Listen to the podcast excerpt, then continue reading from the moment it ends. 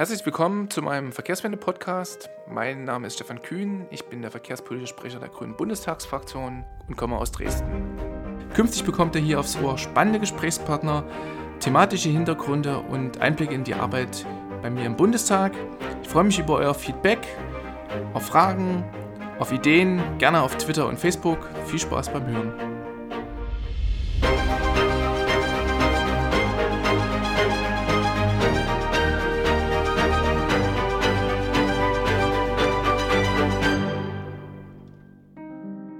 Herausforderung Verkehrswende.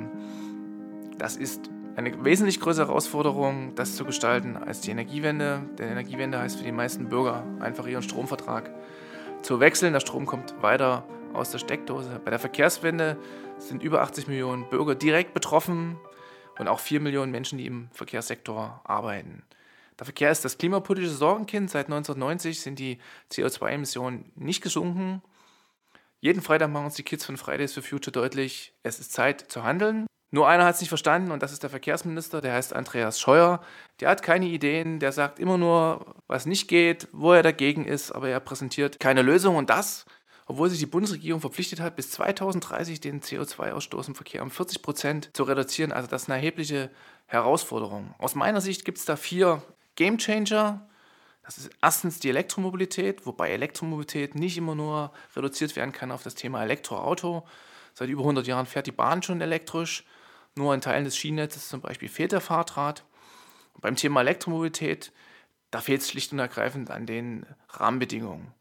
Man kann nicht länger die fossilen Energieträger stärker steuerlich subventionieren, als man Elektromobilität fördert. Aber genau das macht man. Diesel wird stärker subventioniert, als Elektromobilität mit öffentlichen Geldern unterstützt wird. Wenn man also wirklich den Umstieg haben will, dann muss man das auch anders angehen. Und hängen auch Arbeitsplätze dran. Man glaubt doch nicht ernsthaft, dass man mit dem unter Artenschutzstellen des Verbrennungsmotors künftig Arbeitsplätze sichern kann, während der Rest der Welt neue Technologien auf den Markt bringt und den deutschen Unternehmen Konkurrenz macht. Zweiter Gamechanger ist die Eisenbahn, die Schiene. Im Moment erleben wir eine Retro-Straßenbaupolitik. Sonntags wird immer über die Bahn gesprochen, wie wichtig das Verkehrsmittel ist, dass wir eine gute Bahn brauchen. Und am Montag trifft man den Verkehrsminister beim Spatenstich für die nächste Ortsumfahrung. In den letzten zwei Jahren sind die Straßenbaumittel um fast 50 Prozent gestiegen, bei der Schiene nur um vier. Man stärkt aber die Schiene nicht, wenn man Straßenbaugelder in den Himmel treibt. Hier braucht es eine andere Politik. Die Schiene braucht deutlich mehr Geld, wenn sie wirklich zum Leistungsträger der Verkehrswende werden soll. Ein weiterer Punkt, die, wenn man so will, leichte Schiene, wie es so schön heißt, sind die städtischen Straßenbahnen, die, die U-Bahn, die S-Bahn und natürlich der Bus. Und hier ist es so, dass die öffentlichen Verkehrsmittel an vielen Stellen an ihre Kapazitätsgrenze in den Städten angelangt sind. Es ist nicht mehr attraktiv, mit öffentlichen Verkehrsmitteln zu fahren, weil in den letzten Jahren deutlich zu wenig investiert wurde.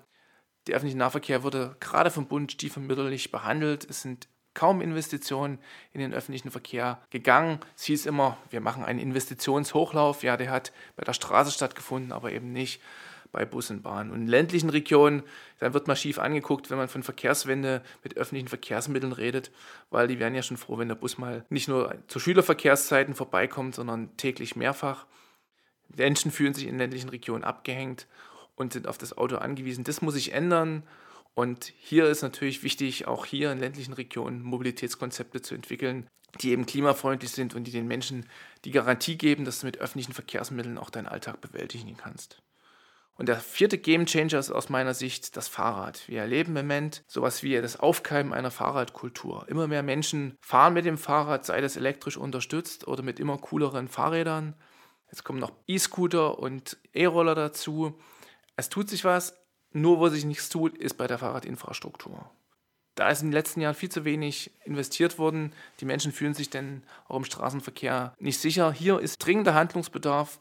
Und wenn man sich da anguckt, wie sich der Bund engagiert, dann ist das eher armselig. 16 Milliarden Euro fließen jeden, jedes Jahr in die Verkehrsinfrastruktur des Bundes und gerade mal 200 Millionen sind da für den Radverkehr übrig. Das ist ein Tropfen auf dem heißen Stein.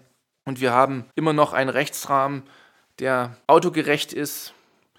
Wenn man in die Straßenverkehrsordnung reinschaut, wird man feststellen, das riecht noch nach der Leichtigkeit und Flüssigkeit des Kfz-Verkehrs, das riecht nach der autogerechten Stadt. Das muss sich ändern. Die Kommunen brauchen viel größeren Handlungsspielraum, damit sie Fahrradstraßen anordnen können, damit sie wirklich attraktive und sichere Verkehrsinfrastruktur aufbauen können. Das sind Themen, die ich in den nächsten Folgen in meinem Podcast vertiefen will mit spannenden Gesprächspartnern. Hört rein, abonniert meinen Podcast.